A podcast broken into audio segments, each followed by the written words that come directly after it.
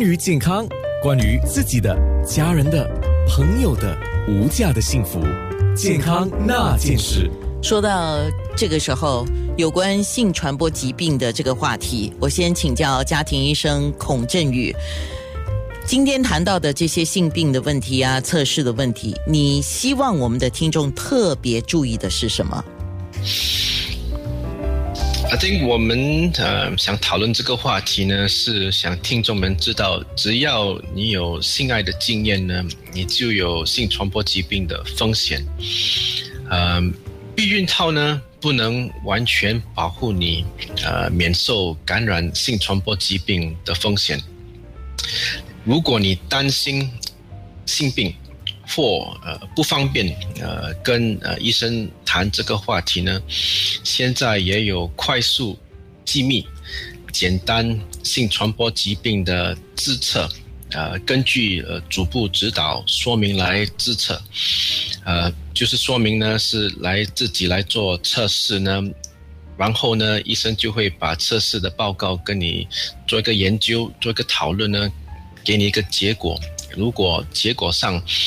的确患上了性病呢，可以尽快收到呃治疗。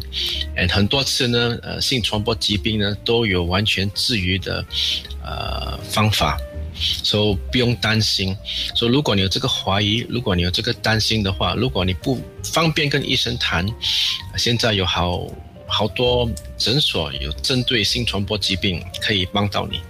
嗯，好的。所以今天的话题，我听到现在，我也问到现在，我觉得几个吧。第一个，负责任的性行为是必要的。那像刚才医生提，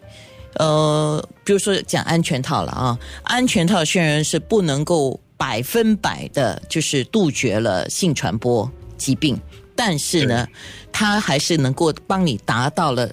至少百分之九十的一个预防。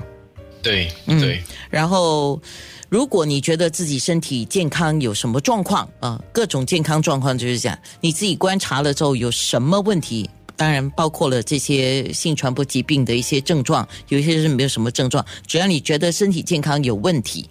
那就不要拖延，你可以找家庭科医生，就先看一下家庭科医生，看看是怎么样的一回事，然后进行治疗。呃，然后如果是伴侣之间的话，有什么问题？